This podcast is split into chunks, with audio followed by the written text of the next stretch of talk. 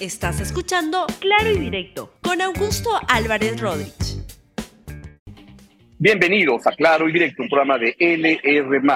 Hoy tengo un programa donde principalmente voy a tener la, la suerte y para todo el beneficio de esta audiencia de poder conversar con el ex premier y ex ministro de Defensa, Pedro Cateriano, para conversar sobre las compras de aviones. La presidenta Dina Boluarte ha anunciado que para no pasar estos problemas de no poder traer a, peruanos en problemas en que estén en algún lugar del mundo, necesitan comprar dos aviones Boeing.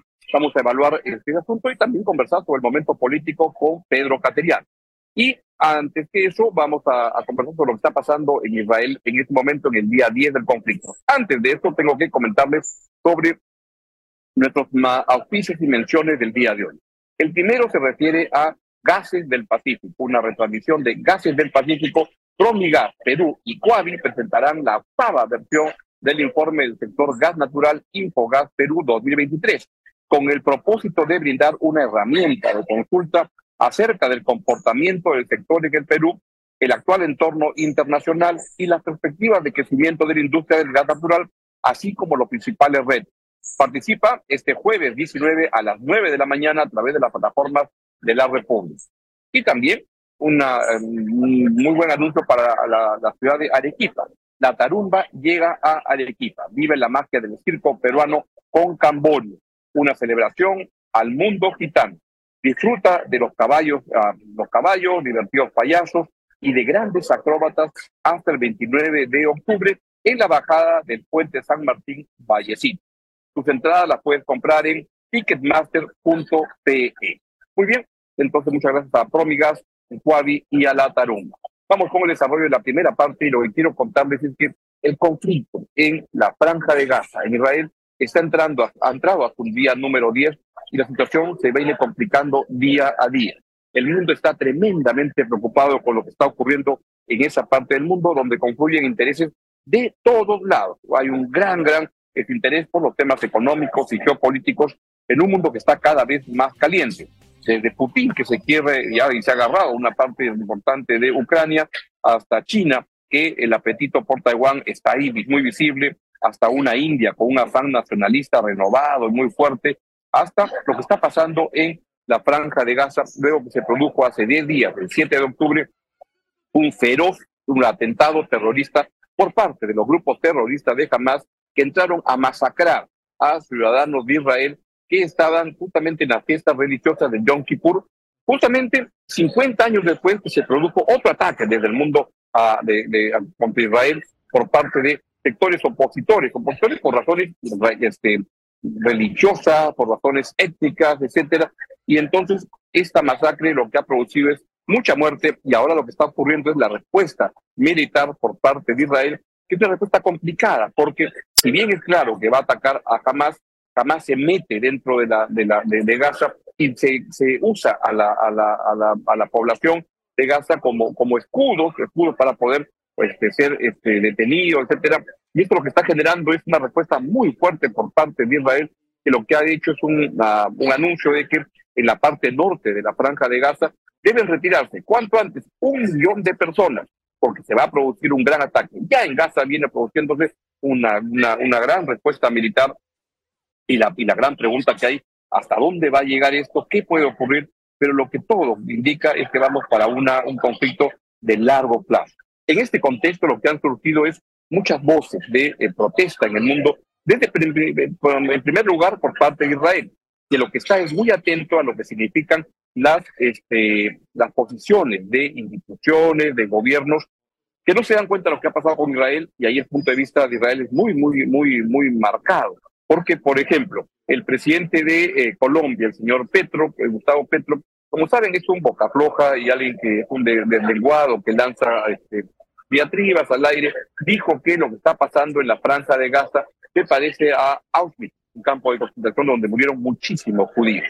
Esto ha generado indignación en Israel y la respuesta ha sido que se cortan las exportaciones de Israel a Colombia, lo cual incluye partes de elementos militares muy, muy importantes que se van a cortar. En la Universidad de Harvard, el día de ayer, se produjo una ah, importante, este, una, un comunicado donde en Harvard ha habido una posición que algunos han considerado como muy tibia al comienzo de condena a, a Hamas, y esto ha generado protestas desde profesores de la misma Universidad de Harvard, como el profesor Summers, Lawrence Summers, ya ha protestado por eso. Y entonces lo que ocurrió el día de ayer, una carta de una fundación de, este, financiada por ah, recursos de eh, sectores judíos que envían, y del gobierno de Israel, que envía a la Universidad de Harvard, precisamente a la Escuela de Gobierno John F. Kennedy de, Gobierno de Harvard, que la conozco muy bien, que estoy ahí hace unos, unos, unos años, y es una escuela donde se prepara a gente que va a trabajar en el sector público. Bueno, Israel financiaba de una manera relevante a este centro de estudios, a esta escuela, John F. Kennedy, eh, la escuela de gobierno John F. Kennedy, y lo que le ha anunciado es que corta cualquier tipo de ayuda y que va a dejar de enviar personas, funcionarios, burócratas del Estado, de, del gobierno de Israel a, este, a la Universidad de Harvard. Les pongo esos dos ejemplos como expresión de, lo, de lo, lo polarizado y lo que se está generando en el mundo con respecto a esta situación. Y por parte también hay funciones de respaldo a la, a la posición de los ciudadanos de Palestina. Están en una situación tremendamente indefensa y están en un juego cruzado entre este, Israel y entre Hamas. Y acá la pregunta que surge es, ¿hay espacio para poder defender los derechos de Israel y defender los derechos de Palestina? Eso es lo que está surgiendo como posición en el mundo, en que sí lo hay. ¿Cómo poder trabajar opciones de, este, de, de, de salida de esta crisis que permita hacer viable de manera armónica la relación entre palestinos e israelíes. El momento actual no parece, lamentablemente, y cuando las cosas están tan calientes, lo que sucede es que la respuesta es principalmente militar. Y ahí viendo justamente imágenes de cómo se está produciendo en Gaza la respuesta militar por parte de Israel. Es una decisión que puedo asegurar con, con toda certeza, antes de ponerse mejor, las cosas se van a poner peor. Es terrible lo que está ocurriendo y vamos a estar muy atentos a lo que ocurra. Vamos a ir a, una, a, una breve pausa y venimos justamente con Pedro Cateriano, ex premier, ex ministro de Defensa, para conversar sobre lo que está pasando en Gaza, sobre lo que está pasando en el Perú y sobre la compra de armamento, tema en el cual él conoce mucho y además ha sido cuestionado de una manera vil por parte de sectores políticos como el Fujimorismo, como el APRA, que lo han estado persiguiendo de manera indebida y vamos a conversar con él de él. Antes de ello, quiero comentarles que les presentamos la inspiradora historia de Luis Barbosa, fundador del grupo Titan y a un egresado destacado de la Universidad de Vallejo, en un mundo altamente competitivo, esta historia es un testimonio viviente de que los sueños pueden convertirse en realidad. Este video está oficiado por la Universidad César Vallejo, una institución comprometida con el éxito de sus egresados. Adelante, por favor. Soy Luis Barbosa, licenciado en la carrera de Negocios Internacionales fundador de Group Titans, una empresa que se dedica al servicio de transporte internacional tanto marítimo como aéreo, y un grupo de empresas que se dedica a la importación de productos alrededor del mundo y nos encargamos de entregar la mercancía en el almacén de nuestros clientes. Comenzamos durante pandemia y con mucho esfuerzo el día de hoy damos empleo a más de 35 personas.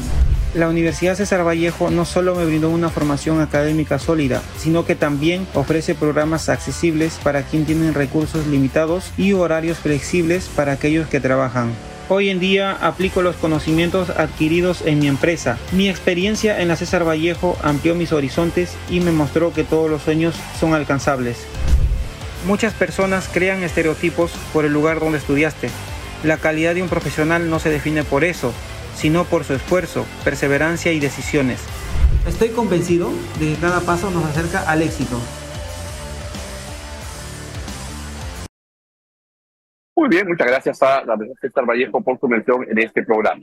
Vamos entonces a dar la bienvenida a Pedro Cateriano, ex presidente del Consejo de Ministros, ex ministro de Defensa, ex parlamentario también.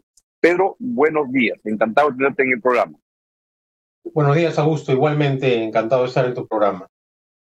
Pero mi primera pregunta es con, con relación a lo que está ocurriendo en este momento en Israel, en la franja de Gaza, y pensando en lo que ahí está sucediendo, cómo lo observas, cómo lo ves, cuál es tu sensación, tu sentimiento, y también qué puede implicar para el Perú. Adelante, por favor. Bueno, creo que el contexto internacional es sumamente grave. Si ya con la guerra entre Rusia y Ucrania eh, se pensaba iba a durar poco tiempo, eh, eso no ocurrió. Esto ahonda la crisis internacional, sobre todo porque eh, el esfuerzo del mundo por preservar la paz, por mantener el orden jurídico internacional, está siendo amenazado por estos dos conflictos que en este momento viene, vienen ocurriendo en el mundo, ¿no? Eh, lamentablemente, esto también exacerba ánimos y los esfuerzos que realizan organizaciones como las Naciones Unidas se ven sumamente limitados. Y creo que esto sí debe preocuparnos hondamente, porque esto trae no solo consecuencias eh, a nivel de la zona en, donde se desarrollan los conflictos, sino también la seguridad a nivel mundial, también con amenazas de grupos fanáticos se ve amenazada. Y sin duda alguno, esto también va a contribuir a acentuar la crisis económica internacional. Entonces, esta es una razón eh, por la cual debe preocuparnos a los latinoamericanos y a los peruanos en especial. Hemos visto además que compatriotas nuestros que viven en Israel han estado eh, en situación de riesgo. Este, finalmente, luego de la impericia del gobierno uh, de la presidenta Boluarte, se ha logrado rescatar a un número importante y también hay que decirlo con la cooperación internacional. Hemos tenido ayuda ecuatoriana en vista de la ineficiencia uh, del, del, gobierno peruano, este, pero todavía también quedan compatriotas nuestros en Israel. O sea que es una situación realmente crítica y preocupante, Augusto. Ahora, hay eh, compatriotas este, peruanos que estaban de paz o de turistas en Israel y ahí hay que, hay que traerlos y todo. Hay peruanos también en Israel que lo que están es dispuestos a, defender su territorio, su, su, país y que, están, y que no quieren salir. Lo que quieren es entregarse con todo a defender. Y a mí eso me, me genera, porque a veces escucho a alguna gente que dice, ¿por qué no se van de, de, de Israel? Es porque el país de donde escogieron vivir. Este pienso en el Perú, esas posiciones de alguna gente que dice, bueno, si las cosas no van, no van bien, me mando a mudar y la verdad que hay que saber defender su espacio, ¿no? El Perú, ¿qué debería hacer en un contexto como este? Se habla de a, Ucrania, está China con unos apetitos por, por Taiwán, la India con unos afanes nacionalistas. Estamos en un mundo tan complicado. ¿Qué puede hacer el Perú si algo, más allá de leer la, la, revistas y ver televisión, qué puede o debería hacer el Estado peruano para prepararse para un mundo complicado, complejo, que puede traer los siguientes años terribles no, este, noticias. ¿Hay algo que pueda hacer? Naturalmente que sí, Augusto. Sumarnos a los esfuerzos para lograr la paz a través de las Naciones Unidas. El Perú ha tenido una vinculación histórica con Naciones Unidas y ha tenido además la participación preponderante de, peruanos ilustres.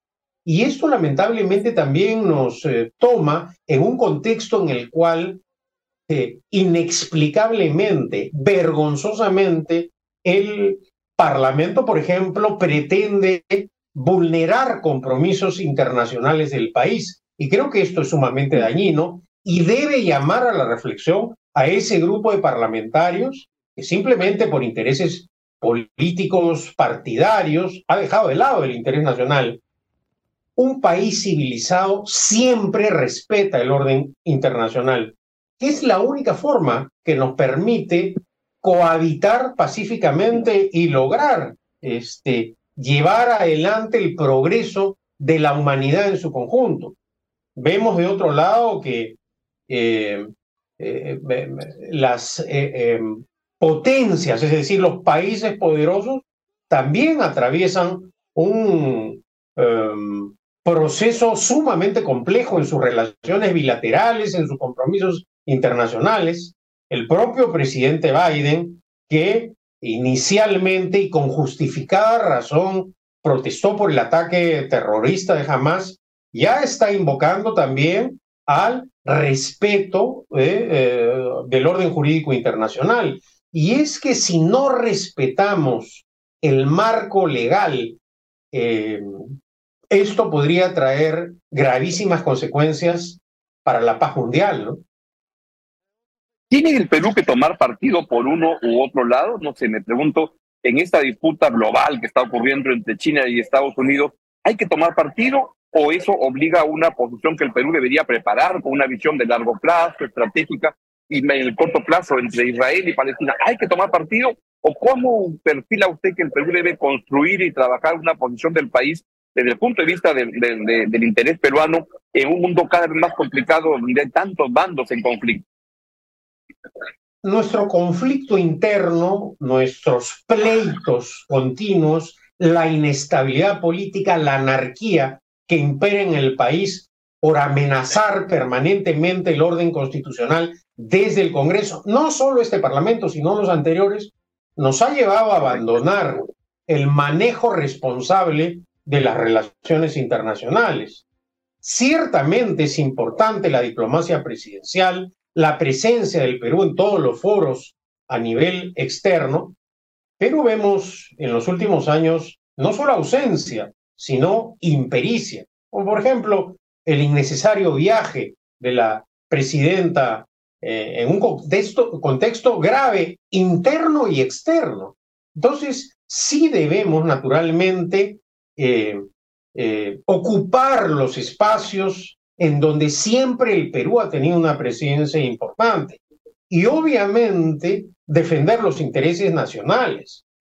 Hace poco, por ejemplo, se divulgó una noticia en donde los Estados Unidos expresa preocupación por las inversiones chinas en el Perú. Entonces debemos preguntarnos, ¿qué debemos hacer nosotros? ¿Rechazar las inversiones cuando Estados Unidos prácticamente ha abandonado la inversión en el Perú y en la región, lo mismo que los países europeos? Nosotros debemos defender nuestros intereses, trabajar por el desarrollo y el progreso de nuestro país, siendo respetuosos del marco jurídico y, y de los compromisos asumidos a través de los tratados internacionales, pero siempre preservando el interés nacional, como debe ser en cualquier país civilizado. Entonces sí hay problemas geopolíticos. Hay problemas geopolíticos, naturalmente, pero lo que debe interesarnos a nosotros es la defensa de nuestros intereses. Ahora, esto obliga también a una participación seria, responsable de la clase dirigente, de la academia, eh, de los gremios empresariales y abrir un debate respecto de políticas de Estado de mediano y largo plazo que, reitero, por los conflictos internos, por el caos de la institucionalidad democrática, prácticamente hemos abandonado, ¿no? Y esto es consecuencia a gusto, y hay que decirlo claramente, de la improvisación.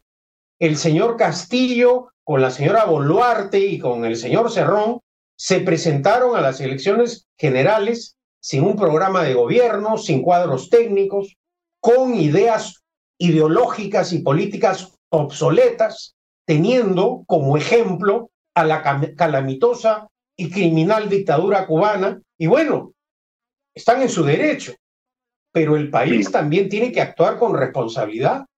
Estamos viendo en este momento las consecuencias de la improvisación, la negligencia, la ineptitud.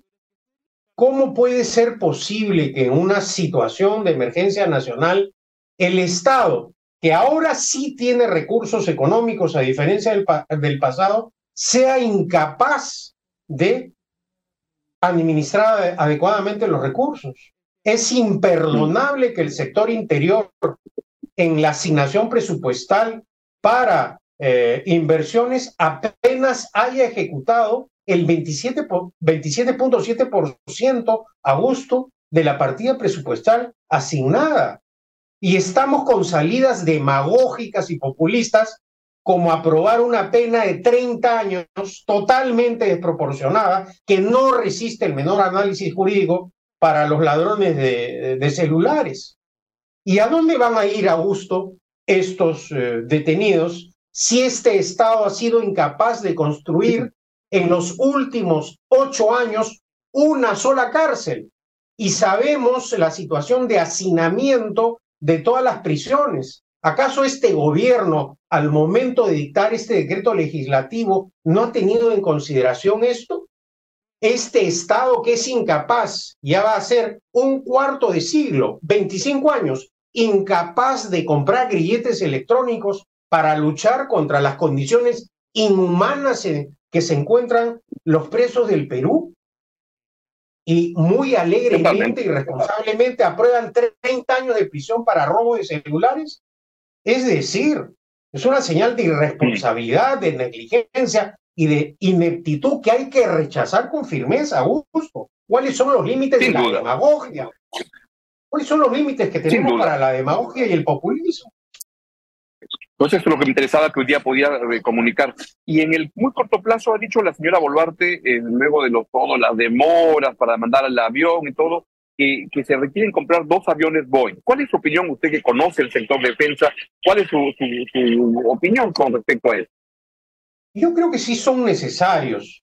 Hemos visto en las emergencias que, hemos, que hemos padecido en la pandemia y ahora mismo las dificultades que hay para efectuar rescates rápidos. Ahora, yo sí considero que en la medida de lo posible, las Fuerzas Armadas deberían adquirir equipos nuevos y no de segunda mano ni de terceros que ofrecen. Es decir, en ese sentido, yo no estoy de acuerdo con el procedimiento que va a seguir las Fuerzas Armadas.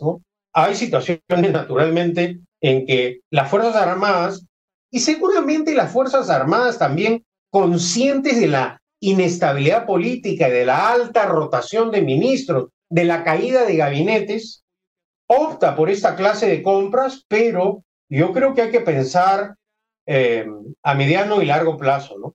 Ahora, la compra también de los aviones Spartan, ese es un proyecto de inversión pública que está aprobado y creo que lo que sí debería continuar em, aplicando las Fuerzas Armadas es la unidad tecnológica, es decir, que tanto el ejército, eh, la marina y la fuerza aérea, por ejemplo, tengan unidad tecnológica para los aviones y que no estemos comprando pues aviones eh, de segunda mano o que requieren overhaul o que mm, desgraciadamente no vienen pues con un eh, paquete de entrenamiento para los pilotos, de repuestos y no es pues una relación porque hay que siempre, eh, eh, a gusto, pensar que las adquisiciones en el ámbito de la defensa no solo son simples compras, son formas de mantener una relación geopolítica con países determinados, ¿no? Este, y eso es lo que yo tendría que decir, Augusto, ¿no? me parece muy valioso y pertinente en un momento como este, en que sí, coincido con usted en que se requieren comprar estos aviones y hay que hacer con esa consistencia, ¿no? De saber que si se compran cómo, cuáles son las relaciones geopolíticas de dependencia, de, repuestos y todo, y, eso en este mundo tan complicado, cómo hacer para que tengamos seguridad en, el abastecimiento, en el, en el mantenimiento posterior y todo eso. Son decisiones estratégicas que el país debe tomar, pero me temo que en tanto despelote y tanto desorden del país, como que es muy complicado hacer estas decisiones de planeamiento de ese tipo, ¿no? Sí, bueno, eso sin duda alguna influye. Y además, eh, Augusto, el país, hay que decirlo claramente, también ha sido testigo del deterioro de nuestras relaciones internacionales con países con los cuales hemos históricamente tenido excelentes relaciones, con México, con Colombia, ¿no? Es decir, estamos en un momento sumamente complicado. Hemos apreciado también prácticamente la parálisis de la Alianza del Pacífico porque ciertamente ni López Obrador ni Petro creen en el libre mercado, ni en el libre comercio, ni en las inversiones eh, que deben realizar las empresas privadas. Y lo cierto del caso es que esta parálisis de las inversiones nacionales y extranjeras, que son fundamentales para el desarrollo económico, para la creación de empleo, se han visto también afectadas por el contexto internacional, ¿no? Sin duda. Pero le agradezco mucho sus opiniones esta mañana en un momento como este en el cual uno a veces tiende a creer en el Perú que estos conflictos están tan lejanos que no, no, hay, no implican que el Perú debe hacer algo y debe hacer. Estamos en un mundo complejo y el Perú debe tener capacidad de planeamiento y prepararse para un mundo cada vez más más complicado. Le agradezco mucho sus opiniones esta mañana. Y ojalá que la selección en este, eh, eh, eh, hoy día nos dé una alegría en un momento tan difícil para el país y, y para el mundo, ¿no? Así que arriba Perú esta, esta noche con, con esperanza, gusto.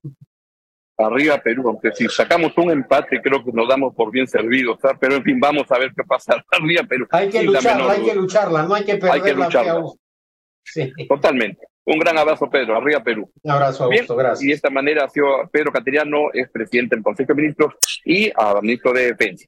Llegamos al final del programa y les quiero comentar que Promigas Perú y Coavi, aquí, perdón, sí, Promigas Perú y Coavi presentan la octava versión del informe del sector gas natural Infogas Perú 2023 con el propósito de brindar una herramienta de consulta acerca del comportamiento del sector en el Perú, el actual entorno internacional y las perspectivas de crecimiento de la industria del gas natural, así como los principales retos. Participa este jueves a las 9 de la mañana, jueves 19 a las 9 de la mañana, a través de las plataformas de la República.